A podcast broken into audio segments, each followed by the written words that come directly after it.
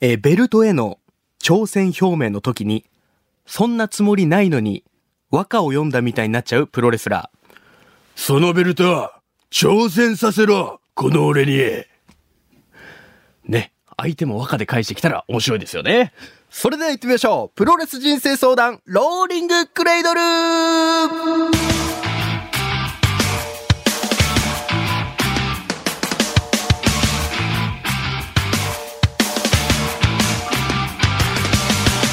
全国3000万人のプロレスファンの皆様そしてそれ以外の皆様福岡吉本ザ・ローリングモンキーの武蔵です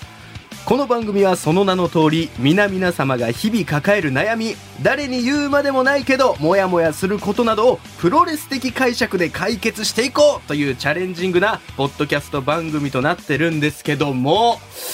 えー、またしても事件でございます大事件が、えー起きております今日も手の震えが止まっておりませんえーこの一部のマニアの皆さんにのみ話題のこのプロレス人生相談ローリングクレードルこちらになんとまたしても本物の現役レスラーの方にお越しいただきましたそれではすいません自己紹介をお願いしますはい、えー、新日本プロレス、ケイオスダイレクトドライブのようです。よろしくお願いします。よろしくお願いしますすごいお願いします。そしてもう一方はい、えー、スターダム、ドンナデルモンドのマイカです。お願いします。。よろしくお願いしますすお願いします。いやーすごい空間です よよろしくお願いしますお願いします。いや、だ本当に、もう何回も言いますけど、僕はただのプロレスファンですので、もう、楊選手、マイカ選手と僕を、この空間に閉じ込めちゃダメですよ、絶対に。心臓のね、もう鼓動音が聞こえてきそうなぐらいありますけども、いや、本当に改めましてよろしくお願いいたしますお。願いします。本当僕もリングの上の存在で、あのー小学2年生の時にプロレス好きになって以来、ファンとしてずっと見てたお二人なんですけど、うん。どうですか一応、楊選手がはい新日本プロレス所属、はいそしてマイカ選手が女子プロレス団体スターダムの所属になるんですけど、はい。なかなかね、珍しいと思うんです。この団体が合同で PR、両選手が来るっていうのなかなかないと思うんですけど、確かに。初めてね、やってみて、先ほど朝ですラジオの方にも出ていただいたんですけど、はいどうですかやってみた感じ。あー、でもまあ ね、あの、どうですか。まあ、二人であの共通の思いっていうかね、その、はいはどんたくっていうかね、そうですね盛り上げたいって思いがね、はい一致してるんでね、はいえっ、と、僕はあのーやりやすいなと思ってるんですけほど、なるほど。ど、どう思 いますい やなるほど。 そう、そうですえね。どうなんですか例えば、さっきもおっしゃってましたけど、はいまあ、新日時代はその時のパートナー、翔選手と来られてたじゃないですか。マイカ選手のそのどっちがなんか、はい喋りとかやりやすいとかってあるんですか、いや、今のところあの、分業制ですもんね。あ の、僕すいません分量制喋り終わったらマイカさん喋り終わったならるほどなちょっるほとどお互い今空気を読 み今、手探り状態。空気読みながら。 さっきあのラジオは生放送じゃないですか、はいちょっとあのだ下手やっちゃいけないなと思ったんですけ どまあこれポッドキャストで編集できますももうんねどうとでも大丈夫です。はい、でおーここからバンバン多分 NG ワードどんどんあ言うとピ思ーうが楊選手の NG ワードが。いやでもあれですけどねでもあのー、武蔵さんたまにあのマスターワットに似てるって言われないですかそうです、そうです。あの、はいマスターワトに似てるって言われるんですよ。はい僕、顔が、一重のところとか。あだからちょっと今ねすごいちょっとだけなんかちょっと嫌な気持ちに なってるいや、嫌な気持ちで。いや、その、対抗してますけど。え、見えましたやっぱ最初会った時なに。ワトかなと思っちゃってあ、マジっすか、はいい、や、ポーズとか決めたら完全ああ完全ワトですに。ねワトなんですけ ど。いやワトにあのねこのポーズねちょっと変えた方がいいんじゃないかって言ったんですよいえいやあなんのか、決めポーズを。やなんかボーリングうまいやつのポーズにしか見えないなるほそど。うそうそうそうちょっと右手でボール持ってみたいな感じに見えちゃう。 ええそんな提案もしていたとは。で あと、マイカ選手は、はいなんか想像以上に、なんかこう、フランクに喋ってくださるというか、そういうイメージ。え、どういう、え、どういうややイメージを持って。違う違う違うマイカ選手はやっぱこう、パワーファイターでね、はいこうたまにクールなイメージもあったんで、おーはいそう、意外となんか、えーわーわーわーっていっぱい喋ってくれるタイプじゃないんじゃないかなってへー勝手に思ってたんですけど、はい。いや、なんかすごいなんか、さっきもね、ラジオであの、お酒を飲みまくってるという話。そうですねはいえー結構じゃあ、福岡いる時以外も、もう毎日のようにお酒飲んでらっしゃるんですかそうですね。えー基本お酒飲んでますね。えー、何が好きなんですか、お酒は。えー、何でも好き。何でも好何き。でも好き。正何でも飲む真正銘の日本酒も全部。ええ飲みますねあそうなんですね。、はいや、そんな二人が来ていただいて、もう異様な空間なんですけども、今回はスペシャルゲストということで、えー贅沢に2本撮りさせていただきたいと思います。もう聞きたいことがありすぎますので、えー CM の後、まずは、楊選手に、今回はじっくりお話を聞いていきたいと思います。わかりましたどうもラジオのポッドキャストを毎週金曜深夜1時頃から配信中毎週テーマ崩壊尺破綻の喋りたい放題どうもラジオのポッドキャスト詳しくはどうもラジオのホームページでどうもラジオのポッドキャスト、聞こうさあ改めまして今回のゲストは新日本プロレス養選手スターダムのマイカ選手です改めましてよろしくお願いいたしますおお願いします。ここからはじゃあちょっと、はいまずは楊選手にちょっといろいろなお話を聞いていきたいなとはい思うんですけど、もう楊選手は、えっ、と、僕が新日本プロレスをめちゃくちゃ集中的に見出したのが、はい2011なんで、 11はい、はい。だから、えっ、と、楊選手が小松選手としはてい、デビューするちょっと前から見てるって感じなんですけど、そうっすね僕あそっか、はい僕2012年12年ですねなんではね、いああ本当そうですねはい、その時から見てるんですけど、でまあ同期に入門した田中翔選手はいとずっとこう組んでらっしゃって、うん現在のあの楊選手の、まあ、タッグのパートナーといえば、はいジュニアタッグリーグ優勝したリオラッシュ選手、はいはいりょうくんはいと組んでらっしゃると思うんですけど、はいその日本人の選手と最初組んでた、はいで今外国人の選手と組んでいる、はいでそのコミュニケーションとか、はいどういうふうにやってるんだろうと思って。あ全然それはあのー関係なくね日本人だろうがアメリカ人だろうがね、関係なく取ってますけどね英語を話せるんですか、楊選手は。英語はねあのー普通になんかレストランで注文するぐらいまではいけるんですよああ、なるほど、なるほそのど。細かいところのニュアンスになるとあれなんで、はいはいはいはいだから波長が大事になってくるんですよあね、なるほど。はい。いかにニュアンスとか。リオだとこんな感じでどうって言ったのを、はあ僕が好きな感じに寄せてくれるっていうか、ええもともと多分近いもの持ってるんですよね。そうなんですね。はい。彼もあの、の、ファッションとかね、例えば音楽、曲も全部自分で作るって言ってたんで、ええその辺の感覚っていうかね、僕確かにもすごいリスペクトしてますし、ええなんかアーティスティックな部分がね、あるなと思ってリオラッシュ選手年下じゃないですか、はい楊選手より、はいそういうのって意外と関係なかったりするんですか、タッグパートナーとしては。もともと別に僕はあの、先輩後輩関係ないと思ってるんですよね。なるほどまあ、なる上ほ下ど関係厳しい世界ですけど、はいはいなんかそこにちょっと違和感持ってたんですよね。ええはいまあ、ずっとあのアマチュアレスリングからやってるんですけど、はいずっと大会系畑だったんですけど、はあ別にあの後輩にもタメ口使われてもあの何も起こんなかったですし、あそうなんです か逆にタメ口を使ってくる後輩はいるんですか、今、新日本プロレスに。今いないですけど、あ、ね、今いない。はい、だワトがね、たまにあの、まあ、敬 語ですけど、結構話しかけてくれるんで、あそうなんですねたまになんかね、ちょっとイラッとするんですけど、ね、何イラッとするんですか、その。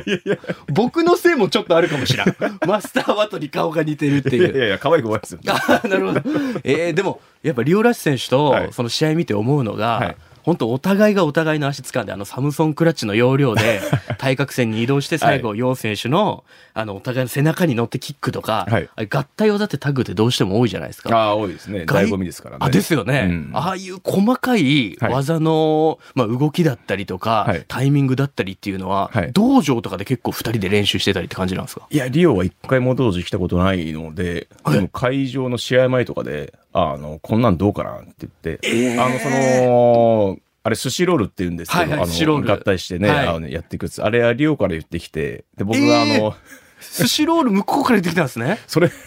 それ大丈夫かなと、 不安やったんであの、す二ね人で笑いながら話してて、はい今日じゃあやってみるかって言って、はああの、後楽園ホールでぶつけてやってやってみたら、はいはいはい案の定失敗したん ですよ、最初はね。でも徐々にシリーズ進んでいくごとにちょっと2名回目、え物っ、というかと、。3回目から完璧になってき て。なるほど、なるほ今ど。じゃあれがちょっとね、代名詞になってるんでね。いやいやいや、ああいうのとか ね、と特にマイカ選手は、はいまあ、タッグパートナーといえば、まあ、姫香選手がいらっしゃいますけど、どうなんですかやっぱ日本人選手って言ったらやりやすいんですかええ私もどっちかっていうと、コミュニケーション取りたいタイプなんで。あ、なるほど、あんなまる顔ほど。わかんない。ええ でも、姫香が一番しっくりくる。あ、そうなんですね。そういうなんか、どういうところで、あ、いいな、みたいなのって試合中に感じたりもあるんですかえー、わかんないですね。もう 一緒に、いや、多分、ほんと週8ぐらい一緒にいるんですよ。ああ、いや、確かに確かに、もうインスタグラ ム見てればそうわかりますけど。本当に、ずっと常に、もう家族みたいなもんだから あ、なるほど。はいええじゃあそのぐらいやっぱタッグパートナーとかって、家族、本物の家族とかにも一緒にいる時間長かったりするじゃないですか。うん。で、タッグマッチの醍醐味って、はいまあそのカットプレーがあったりとかするじゃないですか。試合しながら、もう自分がすごいダメージを負ってる時に、ここはカット来てくれるだろうみたいな、あの、パートナーへの、なんていうか信頼っていうのって、試合やりながらそういうのも感じ取って、進めてるって感じなんですかね。ああ、僕なんかでタック長かったですけど、はい長いですけどね、あのーそこはまあ呼吸でね、あこうで来てほしいなっていう時はやっぱ来てくれるのがパートナーだとは、まああー思ってるんで、だからそこのね、はいはいえー一番いいなと思ってるのはやっぱリオラッシュなんですよね。はああ、なるほど、はいだからこそ、い。ちょっと今、リオラシ選手もシングルに挑戦されていてなりあまーしたそけど。うですね。そこは弟別にタックやったわけじゃないんで。まあそうですね。はい、そこのテーマに合わせてね自分でやりたいことやるっていうかなるほど、はい、お互いそれに関してはドンケアっていうかうねーん。じゃあ、ここからもまたリオラシ選手のタッグももちろんあると思うし、っていう感じ。なるほど、ありがとうございます。えそして、あの、楊選手、あの、僕ですね、はい本当に昔からファンという話をしましたけど、はいあの、新日本プロレスの量を、あの、劇的ビフォーアフターあで、ーはいあの、改造した時があったじゃないですか。はいその時にヤングライオンで、はいあの、小松選手時代の楊選手がいらっしゃったと思うんですけど、その時のインタビューで、はいあの、僕マスクマンになりたいんだっておっしゃってたんですよああはい次マスクマン出てきたらそれ多分僕ですはいってちょっと笑い起こるみたいなのを、はいあの、未だにたまにその録画をたまに見てたりするんですけど、はいそれ、メキシコ行って風神として活躍されてた時期はあったじゃないですか。はいこっからまたマスクマンになりたいなみたいな憧れっていうのはあるんですかいやあれ一個ミスったのがやっぱそのミスったもともとあのーはやぶさ選手とか、あのレイ・ミステリオはい選手とかあの好きだったんですマ,、はいマスクはもともと好きで、はいはいはい。もうかっけーともずっとかぶりてえと思ってたんですよねうんでマスクマンになりたいってあの場で言ったのが間違いで あのマスクマン間違いあの何がかっこいいかってなったらあのあいつは誰だっていう神秘性じゃないですか まあ確かに確かにで、。次マスクマンできたやつ俺っすよって言っ たら、あれ小松じゃんって、あの、バレバレのマスクマンほどかっこ悪いのないっすよね。確かにそうです ってい。ね。シュープロとかで本名書かなきゃいけないからね。 あたそうっすそう、だね。からね、プロフィールがね、本名を全部ハテナにはならないわけですなるほど。 公表せずにならない。 実際どうなんですか例えば新日だったら、えっ、と、本名を出してる武士選手とかもいらっしゃるじゃないですあか。ーシはいュープロとかでも、はいそういう選手はやっぱちょっと違うなと思ったりするんですか、まあでもね、最初だから僕、あの、武士さんみたいなマスクマンになりたいって言ったんですけど、あれも、マスクがね、あの、ミステリオだからなんですよ、あーはいなるほどそのまあマスクに対して、あ、武士さんみたいなマスクかっこいいと思って、はいあの、将来武士さんみたいなマスクマンになるみたいなのを言った記憶がありますね。ええはいあ、そうなんですうんねた。だやっぱね、マスクマン神秘性ですね。うーん。だとあれですね、あの、メキシコでしたっけで、はい風はい神雷神はね、あれ本当マスクマンで飾ったんですよ。はいはいはい。いや、でも、あ直前かな、メキシコ行く1週間前に、あの、奥村さんって方はに、いはいはい。メキシコの。はいはい。えっ、と、あんたらマスクマンちゃうでって言われて、えだあ急の、あの関西弁で言われて。そう、急に変わっちゃったんですよね。はあ風神雷神のマスクマン2人で行くはずが、1週間前で、あの、あんたらマスクじゃないから、マスクは、えっ、と、かぶんないでくれって言われて、はいはい。でもコスチュームも作っちゃったんで、どうしようかってなって、はあだから結局だから最初からオーバーマスクとしていくしかない。はいはいはいってはないっ。て、あの、 だから結局、あの、パンタロンだったんですね、はいは風い神はい大臣あ最でしたでし初ねたでした。緑とオレンジのはい緑とオレやンつジでね。そう、だからなんか、どっか地方の売れないアイドルみたいな感じになっちゃって。下、 下パンタロンの感じがそうそうそうそう。ええあ、そんな直前で言われることあるんですね、でも。いや、あれは参っちゃったっすね。こっちもマスクマンで行くまんまんだったんで。いやそうっすよね。はいじゃあちょっとマスク前のちょっと期待があったけども、はいちょっと、ああ、残念みたいなそうなん感ですじ。よ。だからマスクかぶって試合したことって、その時なくて。はあ。で、こっち戻ってきて戻かってきらて、からの。ファンタスカマニアっていう、はいはいはい。えー CMLL との合同工業。合同工業のシリーズで、風神雷神で、その一シリーズだけ復活させたんですよね。はい、あ、見ました見ました、もちろん。その時初めてマスクかぶって試合して、はいああの、マスクかぶってらんないよねって、あの、 苦しくてですね。やってみたら、やってみてマスクマンの凄さが分かったですね、あれは。かだメキシコからの写真とか、やっぱマスク被ってる入場の時とかの写真もあるから、もうこれでやってるのかなってちょっと思ってたんですけど。あ違うんですよ。そうですね。やってる時試に脱合い中でたんはで素顔でしたよね。はいええそうなんですいね。やー、マスクマンすごいです。あれで試合するのはもうすご いです。もうならなくてよかった。ならなくてもよかった前川選手はどうですか女子プロレス界でマスクかぶりたいなみたいなのあったんですか、えないです。もう最初からね はい。ジャストタップアウトの頃からはいもう素顔でしたけども、そうですねえーやっぱ今スターライトキッドとかいますけど、はい難しそうだなと思いますかマスクえー、ですよね。なんか、視界がないというか大変そうだな。えー でも マスクマンってそんな悲大変劇のマスクマンが多いですねなんか、え、マスクでも、女性のマスクって、なんかちょっとエロくないですか、エロいえあーなんでかもマスクマセンクシーな感じしない、マスクマンはですか色気ありますよね。うんあうの、ん男性も女性もなんですけれども、はいはいはいスターライトキッドさんとかとも確かにそうか。なんかちょっとバラしてななんいか妖い艶さやというかほぼバラしてるんですけどいやあいつは確かに あいつはほ結ぼほぼ構脱いでますもんねそうあいつはほぼバラ あいつはほぼほぼバラしてるそうけどやっぱなんかえなんかちょっと漏れてる。なるほど、なるほど漏。れてる。えエロいなってえうん確かにねそういう色気もあるということなんですね。でも私、翔選手にこう一番聞きたかったのが、いやさっきもちょっと朝ですラジオの方でもちょっとありましたけど、あの SNS とかのグッズがあの、とにかくおしゃれすぎると。ああ、はい。はい。だってもう写真がね、はいすごいじゃないですか。あの海外のホームではい、楊、選手が一人立ってこう電車を眺めてる後ろ姿みたい な。誰が撮ったんですかああいうのって。あれはね、あ僕が映ってるやつは、あはのい知り合いに頼んで、あの、僕 GR 使ってるんですよね。はいはいはい GR3 使ってて、で、これを、この角度でずっとキープしといてくれって言って、おあ、えじゃあ画角とかも楊選手頼んで、あのはい。で、あの、えこーこで持ってもらっていいですかって言って、僕が、僕が映ってるやつですよね。はいで、僕が立ってあ、押してもらっていいですかって。ええすごい細部までこだわって。で、基本は全部僕撮ってますけどね。ええい、や、だからそのおしゃれというか、そのはいプロレスラーの方のインスタとは思えないぐらい、アイコンもあのスケボーしてる、スケボー そうそうは今い、のシルエットだったり。現在の趣味ですね、スケボーはあね。いや、そうっすよね。 はいいはいや、すごいです。なんかあったんですかいつ頃からそのおしゃれに目覚めたというか、ファッションとか、もともと学生時代とかが好きだったのかなっていう。ああ、もともとあのー裏腹って僕らの時、あのー流行ってたんですよ、ね。裏原はいはいあはいの、言ったら、原宿の、ああーはいはいはの、いス c とかね。なるほどはい。その辺が。はい。あの、あのカルチャーが好きだったんで、ちょうど僕その時上京してて学生だったんですよ。はい。で、あのーこっち東京の方行ったんでねは、あよく友達と一緒に原宿行って遊んだりとか。ええやっぱそこがね、あの、きっかけではありますね。ええい、やもうとにかくおしゃれで、グッズも、はい。なんか、なんていうんですかね。あの、指腕ですよね。あその時の 3K のポーズとかがはい映ってるやつとかって、はい楊選手もデザインに携わったりしてるんですかその T シャツに関しては僕ですかね。あ、でも友達からアイディアもらったりとはあ、か、なるほど。あと今のコスチュームとか私服とか、はいはいはい。今のグッズに関しては僕とその友、あの、唯一の友達がいるんですけど、唯一の友達あの。デザイナーの、あ、そうなんですね。はい、の友達と二人でやってますね。見たことあります前川選手。あもちろんもちろん。ろん。めっちゃおしゃれじゃないですか。そうですよね。本当に女性よりおしゃれです。本本当に。本当にそう。うん。加工とかもいやね。そうだからなんかインスタグラマーみたい。インスタグラマー宣言今日は一個称号もらいましたね。いや、インスタグラマー賞。インスタグラマー えー、すごいな。で、グッズとかいろんな選手出してるじゃないですか。はいさっきのマスターワード選手に、そのはいポーズ変えた方がいいよっていうアドバイスもそうなんですけど、はいグッズどうかした方がいいよみたいな思う選手っていますあグッズはね、僕はあの、デザインとか。 例いえやばそう選手の私服だったりとかでもいいですけど。ああ、修復とかは、まあ、これはね、おのおの好きなものまあを着ればいいっそてうですね話なんですよね。はいはいはいはいなるほどだか。ら人にどうこう言うつもりないですけど、だから僕はその、言ったら会社から送られてくるグはいッズのデザイン案がはい全部しっくりこなくて、おうおうなはるいほで、ど。毎回断ってたんですよ。ええー、やだと。はい。で、あの、結構自分でやるように なってあ、で、あの最初僕が上げたデザインが、はいい、や、プロレスっぽくないからやめてくれって会社に言われてたんでおすよ。うはいはいはいい、や、でも、逆にこれはいいことだなと思って、はいいや、これで一回やってみてくださいって。はいはいはい押し通し、毎回押し通したら、あの、今じゃあすんなり通るようになっちゃう。うわ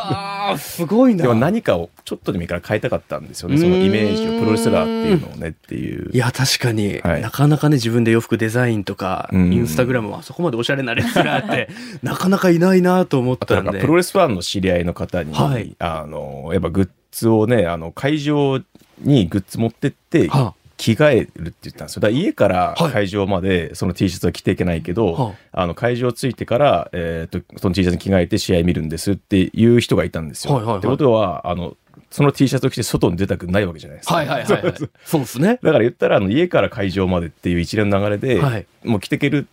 状態だから私服に近い方がなるほど。いいかなっていうのも一個ヒントになったんですよね。共感できますか、わかるはい私服にちょっと近いというか、うん私生活でも着れそうな、ファンの方もそういうの好きかもしれないですね、はい、意で外と。それがプロレス知らない人がああのその人と喋った時に「えこれプロレスのグッズなの?」ってなったはい時はいはいに広がるかなと思ったんですよ。うーんなるほどちょっとあの広げ方として結構アナログなんですけど。いやいや、でもいろんなとこから広げようとしている。うわーちょっともう、聞きたいことの1割も聞けてないですけど も、えー一旦時間ということで、さあちょっとこっからあと僕のお願いパートになるんですけど、ちょっとね、これもね、うん、ちょっと僕も自分でお願いするのもね、すごい、まあその、僕ら、このツイッターとかもやってまして、まあ僕が芸人ということで、以前もレスラーの方出てくれたことがあったんですけど、はいあの芸人だったらその技を受けろというご意見をいただきまして、はい無視しようかなと思ったんですけど、はいちょっとリスナーさんの声には応えていかなきゃいけないということで、はい。プロレスのね、凄さを伝えるために、はいちょっと楊選手の、あの、チョップサウンドを、お胸元に、ちょっと僕の胸元に一発、ははいい、い、ただけますかって、その、お願いしてるのも変な感じなんですけど、わかりました。 はい。はい。い、いっていいですかちょっと僕、はいこれ、マイカさんも加わった方がいいんですかあ、マイカ選手、もう、あの、これ、ここで言っちゃうのはあれなんですけど、あの、もう一発食らうことになって ますもう一発食らうことになってます一発目を、あ、わかりました。はい。そうです。ちょじゃっあ、と一僕発目、はい。脱いだがいいですもんね。脱いすいませでんだらしないあーありがとう黒ございでますちょっと申し訳ないんですけど、ちょっとすご脱いがせていただ腹き毛ますめっちゃ生えてる。すいません、マイカ選手、いやセクシーいろんな人見られると思ってなかったんで めっちはゃちょっと楊選手の隣に、うわ、ちょっと、はかい、あの、あの、プロデューサーがあの品種までは OK って言ってたんですけど、えこれマイクマイクうわはこう怖しいた怖い方がいい？すごいマイカ選手がちょっとマイクを気遣ってくれるほどうわ違うこれはやばいぞあはい。ちょっと死なない程度 にこっちのこっちのあその左手がいいかなとかやめてください怖いんで言っていいですかうわ怖いやめていきますやめだマジ怖いうわやばい1 2 3ぐらい目の前に4選手がいますやばいいきますやばいやばいあいだーいったうわ張り裂けるいやいやいや。大げさ。ちゃちゃちゃいや、でも、マイカさんがもっともう、マイカさんめっちゃすごいと思います。うやばこいいや、でも、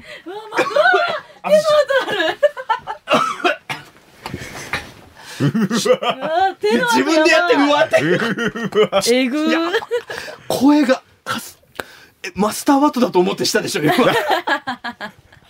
わちょえもう一発前川選手受けるんですかこの 後さあいや、すみません、はいい。やあちょすいませんよ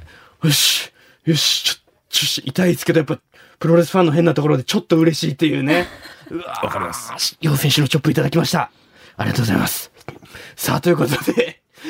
さあ楊選手えー、いよいよ迫ってきましたレスリングドンタクのね、はいレスリングドンタクはい2023のはい告知をね、楊選手の方からちょっとお願いしてもよろしいでしょうかはい。えーレスリングドンタク2023、はいえー5月3日水曜日祝日です。はいえー4時半会場の6時試合開始となっております。はいえーこれはですね、あのー不織布マスクを、えー正しくご着用の上、はいえー全席で声出し応援が可能です。声援が戻ってくるっていうのがありますけどこれはね、あのーやっぱ声があってのプロレスなんだなっていうのはね、あのー戻ってきてからやっぱ思いましたうんね。やっぱその、声出しがね、あのーダメな時は、あのー拍手で、手拍子でやってたんはいですけ手ど拍子でやってましたうん、やっぱね、こうずっとこう、悶々としたとこあるんでね、うんやっぱこれでやっとね、お客さんと一体になれるっていうね。なるほどレスラーもね、より一層こう、覇気っていうかね、気力高まってますうよんね。まあ、どんどんどんどんね、うんまあ、かつての会場に戻ってきているという感じもありますので、えーぜひ声を出して、マスクをつけて応援していただければと思います。そして翌日はですね、マイカ選手、スターダムもありますよね、スターダムも。はい、えー、福岡女神伝説2023、はい水東洋スターダム、はい。えー、2023年5月4日木曜日15時会場16時開始はい。福岡国際センターということというでことではい これはね、今、収録中の段階では4月11日カードは決まってないですけども、はいマイカ選手、これ多分流れる頃には決まってる可能性もあるということで。 まあそうですねはい、はいで、それぞれ大会チケットもね、えー公式ホームページを見て、今の席種の状況を確認いただければと思います。